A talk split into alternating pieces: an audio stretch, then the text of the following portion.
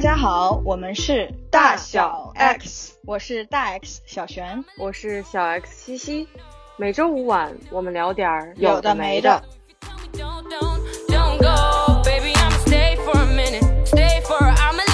这期呢，我和小璇我们两个想聊一个，其实，在我们的聊天记录里面经常出现，以及在我们的讨论话题的列表里面。沉寂很久的一个问题，今天正好被我们发现、挖掘出来，是因为我们正好看到了青山资本发布的一个二零二一年度的一个报告，正好说到了独居人口这件事情。包括像最近我在看一本书叫《单身社会》，然后这个里面正好在提大家对于，尤其是在美国那样的一个社会里面，对于这种自由，然后对于独居生活的一个包容度更大的一个独居社会里面。他们所认识的，或者是对于独居生活的一个描写，然后让我也产生了一些认同感。我也有一些感受想要抒发。然后正好今天我跟小璇正好看到了一个报道吧，算是呃人物公众号发了一篇四十个独居女性的故事，然后我们深有感触，所以想来聊一聊这件事情。对，其实关于独居女性，因为我和西西都是有切身经历的，并且其实我觉得，尤其是作为女性，好像独居这件事情也是我们。其实平时和朋友聊天也是常常会冒出来的一个话题，所以今天我们其实想要分享一下，我们可以开始从自己的经历讲起。比如说，西西，你可以分享一下你的独居的经历，多长时间？你的感受是什么样子的？为什么会独居？那我先来说啊，我其实，在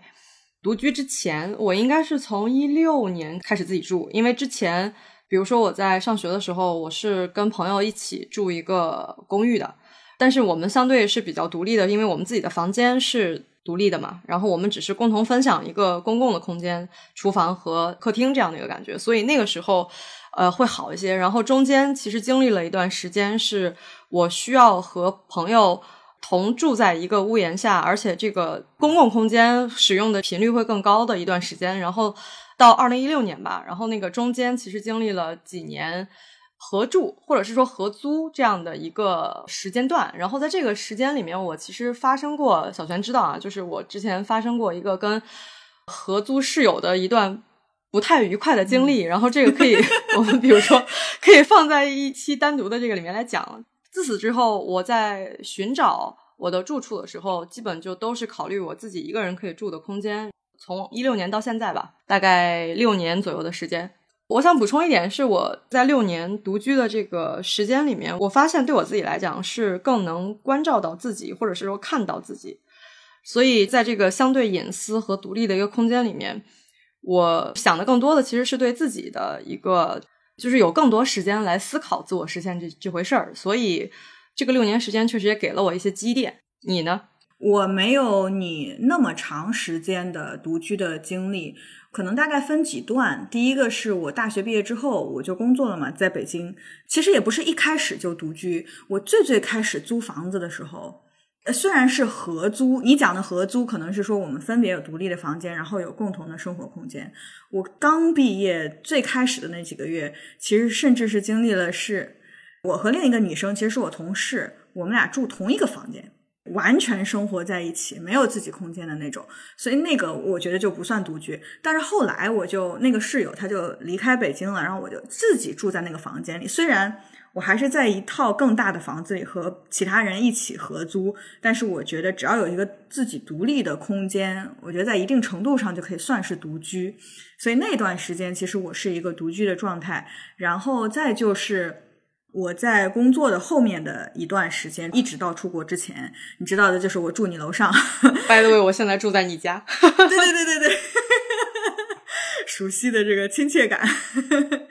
然后那个时候是完全的独居，因为我就是一人一户，然后也不存在合租等等这样的现象。但其实，呃，我觉得那段经历也挺有意思的，因为你和我住在同一个楼。这个感受还是不太一样的，就是有一个很亲近的人，我们没有住在一起，但是我们离得非常近，随时可以串门。其实这个还是给自己的那种心情上有有很大的愉悦感的。我觉得那段时间，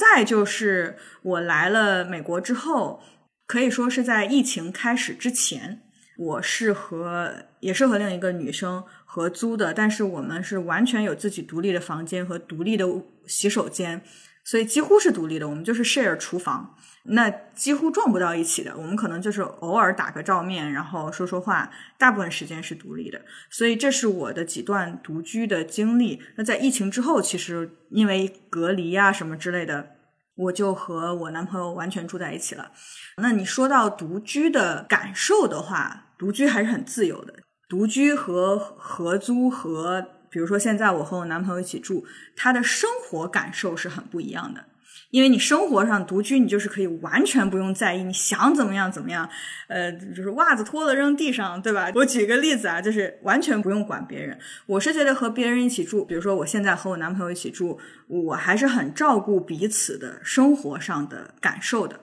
我们会互相调整这个生活习惯，不给对方带来很大的困扰。但是同时，因为你刚刚讲到说你在独居的时候有这个自己相对隐私和独立的空间，你能更能关注自己，然后思考自我实现的这个部分，这个对我来说，也就是从精神层面上来说，其实在我独居的时候和在我怎么说呢？还是用同居这个词吧，就是现在的这个状态，其实我是在和我男朋友同居嘛。这两种居住状态对我的精神状态其实影响不大的。我觉得可能是因为我是一个比较自我的人吧。就即使是我和我男朋友生活在同一屋檐下，我是可以做到在一定的或者是在我想的时候，我是可以隔绝他的影响的，就精神上的啊。我是一个，比如说我自己坐在座位上，或者我瘫在沙发上，我就可以进入一种自我的状态，而不受外界环境的影响。所以，其实这和我的生活空间里有没有另一个人关系不是特别大。我觉得这可能也和我们，比如说自己的敏感程度有关。我是一个不太敏感的人嘛，所以比如说别人在我身边活动或者怎么样，只要他不主动跟我互动。在我想的时候，我是可以忽略这个人的存在的，所以我就可以有这个时间和精力去关注自己的内在。所谓你刚刚说，比如说去汲取能量也好，或者是去关注自我也好，所以你说独居的感受，我觉得生活状态很爽，很自由，精神状态我觉得对我来说区别不是很大。哎，其实顺着你刚刚这个，我有一个小插曲想分享。我之前的某一段亲密关系里，其实我们两个有一段时间是住在一起。这个中间其实出现了蛮有意思的一个画面，因为我有时候，比如说我我们两个在录播课，或者是说我在工作的时候，我整个人是在那个心流里面的，然后我会不太在意我周边的别人需要我怎么样，或者是他们其实是感觉到被忽略了的。可能也跟你差不多，就是我对于这个的敏感程度没有那么高，直到对方提出。他觉得他被忽略了，他觉得一整晚我都在工作，甚至没有，甚至没有跟他说话，然后以及关照到他，比如说这天晚上他想做什么，然后想跟我一起做什么，出现过几次这样的情况。然后即使这个出现了，可能对于我而言，我也不知道我是不是真正我。我现在也在问自己啊，就是我一方面觉得我是一个还挺自我的人，就这个自我是因为我对我自己的保护。一个是我对于我自己需要去和外界隔离的一个一堵墙，它是一个保护机制。然后还有就是，其实我也会，比如说是，就像我刚刚提到那个小插曲啊，那个故事，其实我也会去想，能够比如说下一次如果再发生类似的事情，我可能需要去给到什么样的反馈？就是我还是会对没有关照到别人，自己会有一点点愧疚的感觉。我觉得这很容易理解，就尤其是在亲密关系当中，因为你在乎对方嘛，那他感受不好的时候，我们心里总是会有一点啊，这是不是？我的责任怎么样？我觉得这是一种你你由爱生发出来的一种感受，这也非常自然。我有的时候也会有这种感受。如果是真的，我完全进入了自我状态，然后但是比如说我男朋友想要求互动或者怎么样，但我完全没有注意到，也是有这种情况的。那肯定也会有后面在交流的时候，可能需要去安抚一下对方的情绪啊，或者做一些更多的精神交流啊等等。那其实现在你既然讲到这个。我觉得我可以补充一点，就是我和我男朋友的状态是，比如说我想要做自己的事情了，现在我会跟他讲一下，然后他也会跟我讲一下，如果他要进入自己的状态，就说我现在要专注一下或者怎么样。然后对方就会知道说，哦，这段时间我不会得到关注，他会在他自己的世界里。所以其实，因为我们在提纲里也有写啊，就是说我们现在是一个什么样的状态？就是我来描述我现在的居住状态的话，我是在和我男朋友住在一起的一个状态，但是我仍然保留有很多我自己和自己相处的一个空间。哎，我想到一个点，是回推到我们刚刚说合住吧。或者合租的一个点，因为你刚刚提到我们在国外的时候的那个合租的模式是，就大家共享的是厨房和客厅。一般来讲，这种空间可能对于我们回到家以后的活动的时间相对比较短。但是如果说，比如说洗手间这种对于卫生要求极高的场合、场地吧，卫生间这个地方会带来很多问题和矛盾，因为大家对于卫生的要求。比如说冰箱其实也是一个场景啊，就是 是的，是的，包括厨房，对吧？对，就是你收不收自己的碗，有没有及时洗等等，这个其实不同的人的卫生习惯就还挺影响心情的。所以其实我觉得就是在这个环境里面，有时候产生矛盾的有一些点，其实来自于对于卫生条件的要求、卫生环境的要求不一样。这是我刚刚想到的，当时合租的时候其实蛮有意思，很容易激发矛盾的一个点。是的，是的，我这个太有体会了。我跟你讲，我和思聪最惨的一个，也不能说惨，最嗯，这个生活状态比较差的一段时间，其实是也是在疫情期间，也是由于各种原因，我们当时是四个人，就是两对 couple，就我和我男朋友，还有另一对 couple，我们都是同学，我们住在两室一卫里面。合用卫生间，就是你刚刚提到的这个事情。对于其他的部分，比如说厨房什么的，我还好啊。但是对于洗手间，其实每个人都有自己的习惯和要求，对吧？因为卫生间是最容易不卫生的一个地方，其实可以这么说。当时其实我们也是因为，比如说洗手间的。清洁问题产生过一些矛盾，这些矛盾最终也导致了，就是我们后来就分开住了，就不住在一起了。所以我很能 get 到说关于卫生习惯这件事情。那包括其实现在我和思聪在一起住的情况下，那其实我们在不同的方面对于卫生也是有不同的要求的。比如说，我可能希望洗手间干净一点，或者他希望。怎么样？怎么样？就我们还是会有不同的习惯的。我觉得在生活上，嗯，你只要是住在一起，还真的是要彼此去沟通，然后可能在一定程度上要彼此迁就，才有可能去达成一个比较好的平衡。包括其实不止卫生，像声音，就比如说你的作息，你在什么时间，你对声音的敏感程度，如果你吵到对方或者是怎么样，其实这些其实都是。会影响到生活状态的这些生活习惯确实需要磨合，这是独居完全不会面临的问题。这也是他爽的地方，就是我刚刚说生活状态很爽，就是你可以百分之百的按照自己的生活习惯来自由的行动。其实我还想聊一下，比如说内在的一个跟独居相关的一个原因吧。从我自己，包括我这两天其实也在跟一个很很 close 的朋友在聊，就是我们为什么选择独居，去分析自己啊，就是去去看自己的时候，会觉得我们有很多能量是在，比如说我们做的很多工作，或者是说建立的很多朋友关系，是要跟人去做非常深入的对话，然后聊很多天儿的，就是因为你在家门外。就比如说，像我在家门外可能进行了很多这样的沟通啊、对话呀、社交啊，所以我可能很多话在外面说完了，然后或者是我的很多能量、我的很多呃内在的东西已经被释放出去了，对，已经释放出去了。所以回到家以后，一方面像我刚刚提到的，就是可能会不太能关注到身边的人的感受；第二个就是我确实也没有力量或者没有没有能量。再去跟另一个人进行更多的交流，汲取能量，我反倒是需要让自己，让自己在自己的事情里面去能够再积累一些。理解理解，其实我很理解这一点。就是我们之前在聊假性外向那一期里面，其实我们也有聊过这个问题。其实我们都需要独处的时间，让自己恢复一些 从社交当中释放出去的能量。其实我可以理解你刚刚讲的那种状态，尤其是。尤其是当两个人如果需要出门去上班或者上学，就是你一天都在外面，然后好像是啊晚上，那我们回到家里不应该进行一些心与心之间的交流吗？大家可能会有这样的一种期待，我也特别理解这种状态。那我现在没有这个困扰，是因为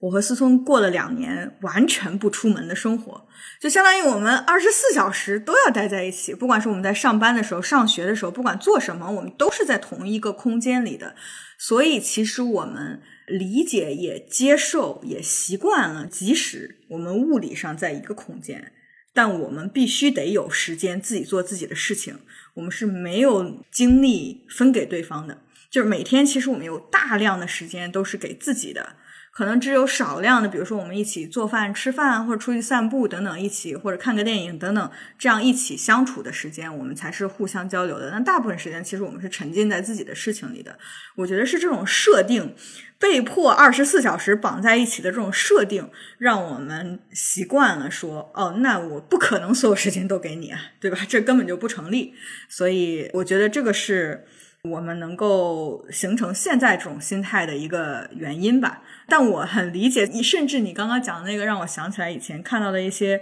婚姻生活的段子，就感觉这些话似曾相识。就是我在外面已经就好像一方说我在外面已经被榨干了，我回家实在是讲不出来了，但是可能另一个人也会感受说，哎呀，我们就这么一点相处的时间，你怎么不多跟我交流交流？所以可能就是在这个心态上没有形成一个默契吧。我还是想聊一点的，也是符合我们今天这个话题，因为我们都是女性。其实我觉得在讲到独居的时候，很容易想到安全问题，对吗？对对，这好像是我不能完全确定啊，但我感觉，比如说在和男性聊这个问题的时候，他们不会很多的考虑到说我自己一个人住到底。是不是安全？他们考虑的会少一些吧，至少相对来说。但是我们几乎和每一个女性朋友聊这个事情的时候，可能都会去有顾虑，就是关于一个人住会不会不安全这件事情。呃，我不知道在这一点上你有什么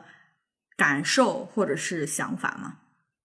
嗯，我其实采取了一些预防的方法，比如说我的打车软件，我是设了个非常强壮的男生朋友的紧急联系人的。还有就是我家的钥匙，我会给一个非常亲密的好友。我的所有的快递我都写的是男性。我会把，比如说，因为现在确实是外卖啊、快递啊各种，我都会让它放在楼下的快递柜里。就是快递的话，都会放在楼下快递柜里。然后外卖的话，我都不开门，就所有的我都不会开门。这可能是我对于自己长年以来的一个预防的一个方法的积累。这可能也要回推到，比如说我要选择独居，我就要为这个地方的安全考虑嘛。所以我在选择你原来住的这个地儿和我我现在住的这个地方的原因，也会去看这周围人的素质，这个周围的安全系数啊，这个楼里都住的是什么人呢？对，大概率都会出现一些什么样的人？我其实可以分享一个，我不知道这是不是和。独居直接相关，这其实更像是独行，就是我要讲的这个故事啊。但是我觉得它和独居也在一定程度上相关，就是在我毕业没多久和别人合租的那一段时间，但是是我有独立房间的那个那个时候啊，所以在一定程度上是独居。然后我是在有一次和同事一起那个聚餐，其实离我家也不远，就在可能离小区两个路口这样的一个距离。然后吃完了之后，我就回，那比较晚了，可能十点十一点，冬天晚上就往回家走。而且在回家的路上，我还同时在和另一个朋友打电话，我就一直在打电话。呃，当时我也觉得我也是得益于这个打电话啊，就是我在打电话的过程当中，我意识到我被人跟踪了。就是我后面有一个男性，他在跟着我，然后到后来，我觉得我是依赖于我对于地形的熟悉，反正我就绕来绕去，我就跑到了一个那个加油站，就相当于它是二十四小时开着的，然后里面有工作人员，里面有小卖部什么的，就是我就躲到那个里面去了。所以其实我其实到现在至今为止，这已经过去快十年了，我也不知道那个男性。跟着我，他是要做什么？我其实不知道的。我当时非常害怕的，我就尽力想要甩掉他。但是当我到了那个加油站之后，我知道他肯定不会进到这里来，因为有各种工作人员什么的。但我该怎么回家呢？我其实那个加油站就在我家那个小区旁边楼下，但即使是这样，那我不知道那个男性有没有在外面等着，我其实并不知道。我就不敢回家，我是绝不敢一个人回家的。我如果没有当时没有别的方法，我肯定会在那里待一整夜，我也不会回家的。但是到最后，我就找了当时跟我一起合租的一个室友的男朋友来接我，我就跟他说这个情况。我后来想想也挺好玩的，就是。他也挺怂的，就是即使是男性，如果如果万一面对的是一个很恶的人，那那他可能也不知道能不能扛得住。我记得当时特别逗，他就那种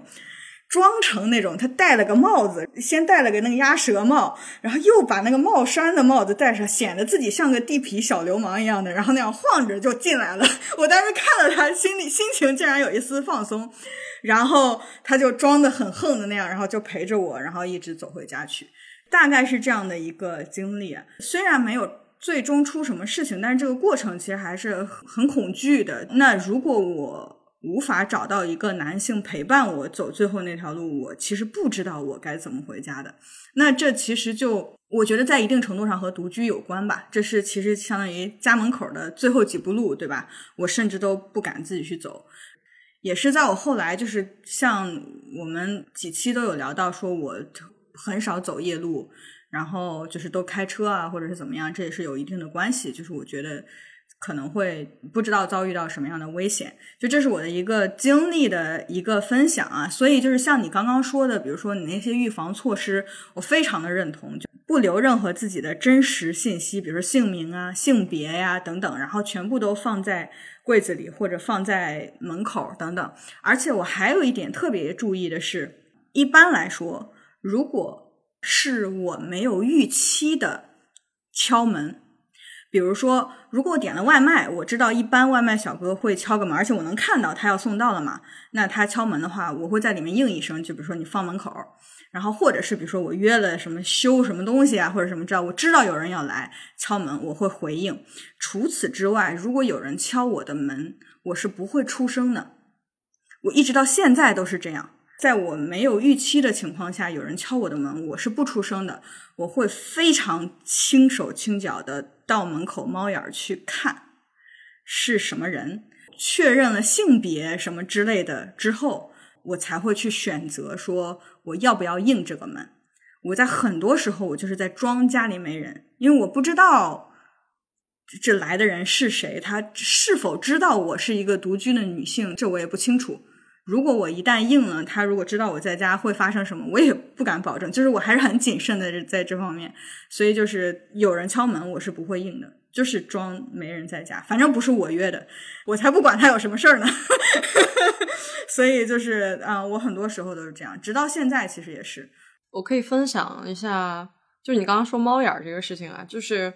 我是会把猫眼挡起来的，因为。从外面，如果猫眼是没有被挡起来的状态，外面是可以看到里面的。比如说你里面有人，然后你过去，外面有人敲门的话，你过去看的时候，这个动态，它那边其实也是可以看得到的。以我现在的房子来说，它的那个光可能会影响那个猫眼的状态。然后再就是我之前不是在这边，是在楼下的时候，某一个周末也很惊悚，我的那个门是需要在里面锁一下、拧一下的。然后外面才不能开。突然就是有一个周末的早晨，我本人直接就开门进来，我就听到了我的门就是要开的那个被拧开了啊！我就冲到了门口。我在想，我其实不应该冲到门口，我应该去挡一下那个门。但是当时我是就是愣住的嘛，还有人可以开我家的门，就有那种感觉。我那个时候去看猫眼，里面是没有人的，但是也觉得会有点不安全。就是他尝试去拧，但是没拧开，是吗？他尝试直接拧那个锁。很可怕，怎么说呢？其实我觉得，因为就像你刚刚说的那个，最开始你有说青山资本说的那个报告里面说，现在的独居人口达到九千二百万，那其实这是一个非常非常大的人群。那独居安全，可能女性考虑的多一些啊，但是对于独居的人来说，那这个风险总是在的，因为你一个人去对抗这些风险，所以我不知道。应该需要有更多的这种解决方案出来，来解决这种独居的安全问题，尤其是独居女性的安全问题。我最近还看到有一个类似那种帖子，还是微博之类的，就在说独居的女性，就是什么摄像头什么的都要安排上，就是家里的那种，比如说在门口的摄像头啊等等，就是有各种网上就有各种人分享这些 tips，怎么能够提高自己的这个安全系数。刚刚分享这些是可能独居里面会出现的一些安全的隐患或问题，但是实质上它不太能够影响到我们对于我们要自己住或者是独居的一个态度。因为从根本上来讲，我们选择这个方式是因为我们一方面可能是客观原因带来的，比如说是我就是还是一个人的状态。客观原因带来，第二个是我自己确实也能够在这样的环境里面享受到自己一个人的时候那种丰盈感。比如说，我明天想去滑雪，然后我今天晚上收拾东西，我明天就走了，也不用在乎这个空间里面有第二个人去干涉我的决定。对，就是有这样的感觉。所以顺着往下聊，就还是是说，当代的亲密关系，或者是说对于爱情的渴望，以及对于这个再往深就是婚姻嘛，其实是和独居和同居这样的形式。的必然联系其实是小了很多的，就是它很多元了。现在也看到了有一些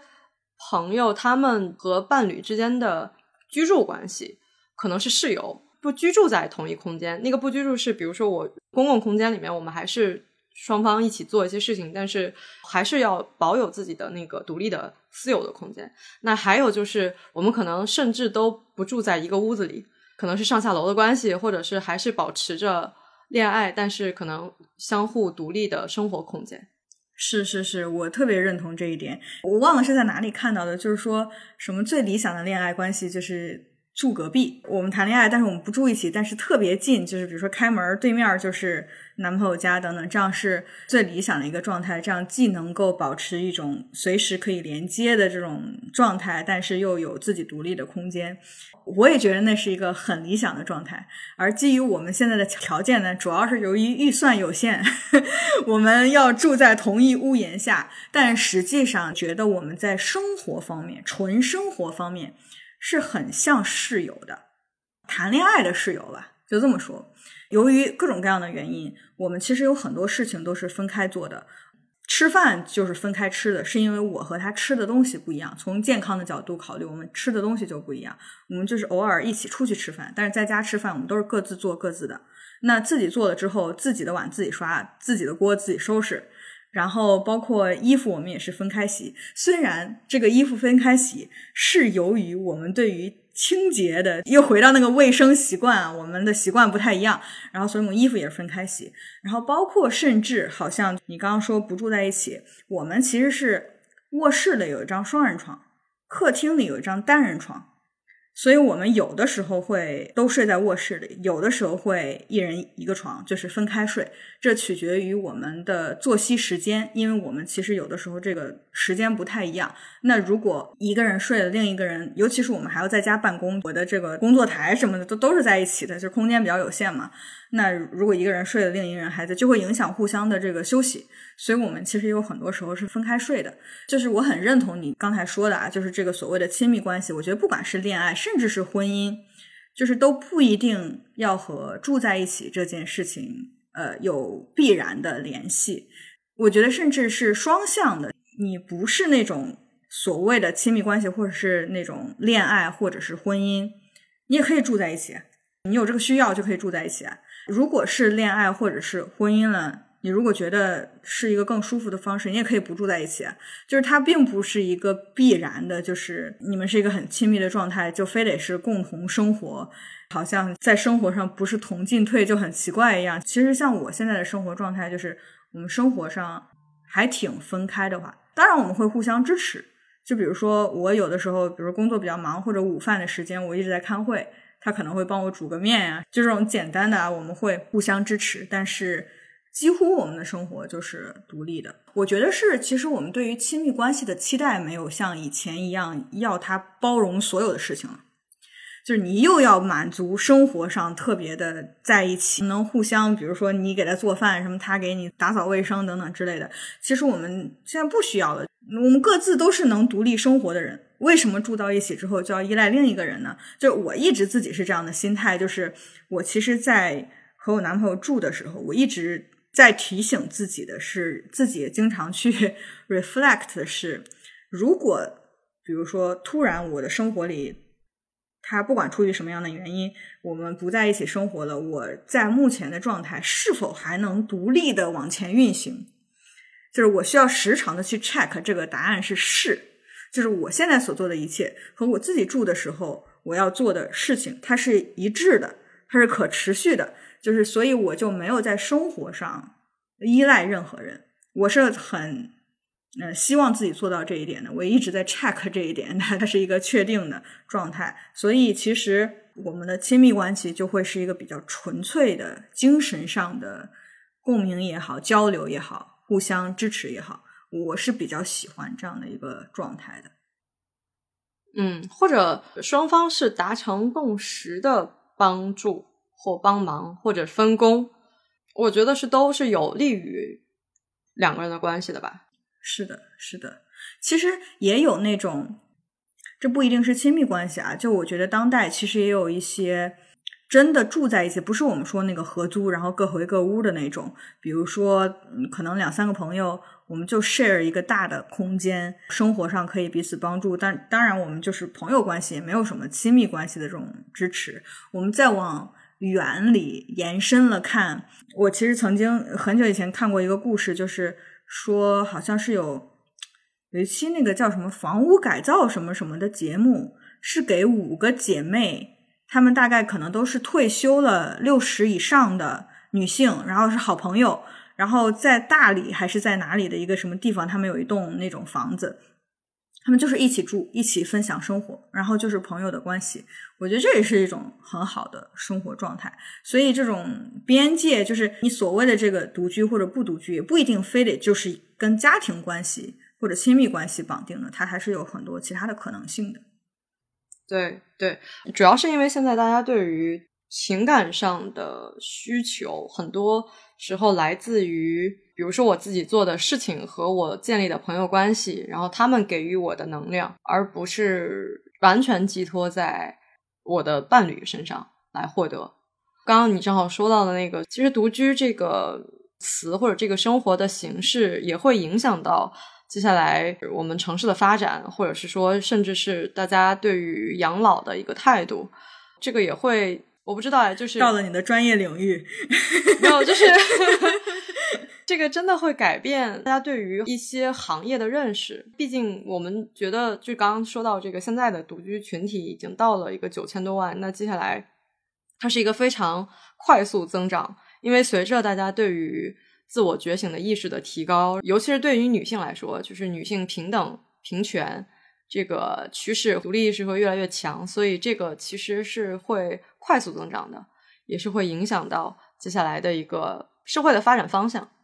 理解理解，我觉得其实尤其是刚刚讲的这一件事情，在我们这代人身上是体现的很明显的，我们也是在经历这个变化的。一代，其实我很明显的能够感受到，在这件事情上，我和我爸妈那一代的认知有巨大的不同。我爸妈还是就是他们意识上很深的，就是觉得你一个人住就是那种孤家寡人的状态，你还是要有一个伴侣，能够在生活上互相扶持，或者在各个方面互相扶持。我觉得其实这个时代的变化有两点，第一个是可能他们那一代人的。物质生活条件就是这个生活的水平，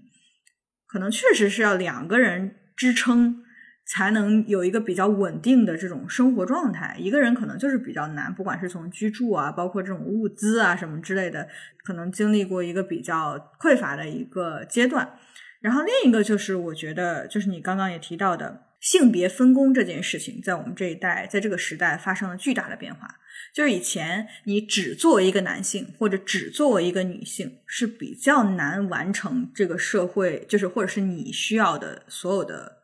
事情的，就是还是有一个比较明显的性别分工在这个在里面的。但我觉得当代我们现在这一代是，不管你的性别怎么样，你一个人都可以完整的承担，或者是完整的去享受生活的各个方面，然后包括比如说。哪怕你有自己不擅长做的事情，举个例子，我自己肯定不会修水管，这我不会。但是现在的生活服务已经就像包括可能我不知道，有的人可能不爱做饭，对吧？有的人不喜欢打扫卫生，等等，生活的各个方面，你只要想，都有相对的服务可以来帮你完成。所以，在这个角度，其实也是更能够支撑我们自己生活、独居的这样的一个生活状态。确实，这个变化是非常明确的。我可以理解为什么我爸妈那么想，但是我觉得现在时代真的是已经不一样了。回到我们这一期的主题，独居还是很爽的。对呀，对呀。其实，哎，你知道吗？就是就在刚才，我男朋友问我说：“你们这一期的话题要录什么？”然后我就说：“那个我们要聊独居女性的快乐。”然后他说：“哎，我来加入聊一下独居男性的快乐。”然后我就说，其实我经常给你创造独居男性的条件，因为我不是就常常自己出去玩嘛。我就说你都没有给我创造一些独居女性的条件，因为他都不自己出门。但我觉得这很有趣啊，就是我们其实也有一个共识，就是虽然我们在一起生活很开心。但是你知道，各自有一些各自的独立的这种时间和空间，也是很爽的一个状态。对，其实我觉得这是一个松绑的过程，它不会让你再去对对方有过多的期待。我说的过多的期待，可能会让你和这段关系和对方的关系变得绑得太深，就会产生很多矛盾的。反而松绑之后，双方都是一个很舒展的状态。哎，你想最后 Q 一下你 quote 出来的那段话吗？啊，我其实可以分享一下这段话。这是一段我们在这个人物的这篇公众号这个报道里面挖出来的一段话，我很认同。这个也是回到我一开始在说我自己独自生活的时候，我是用将近六年的时间去发现了我在独自生活的过程当中是修缮好了和自己的关系，建立清楚了和自己的关系，和外界建立，包括比如说友情，比如说爱情的时候。我会提醒自己保持觉知，然后这一段正好是回应了我的这个观点吧。他是在说，独自生活不意味任何，只是修缮好自己，更好的与外界连接。如果你没有跟自己建立清楚的关系，跟任何人、友情、爱情，也许都是一种索取，因为你希望这个人的存在能够帮助你填补你自己逾越不过去的问题。有时候我会在想，其实我。和外界产生联系的时候发生的任何接触、互动、矛盾，甚至是冲突，或者反正就是出现的一些问题吧，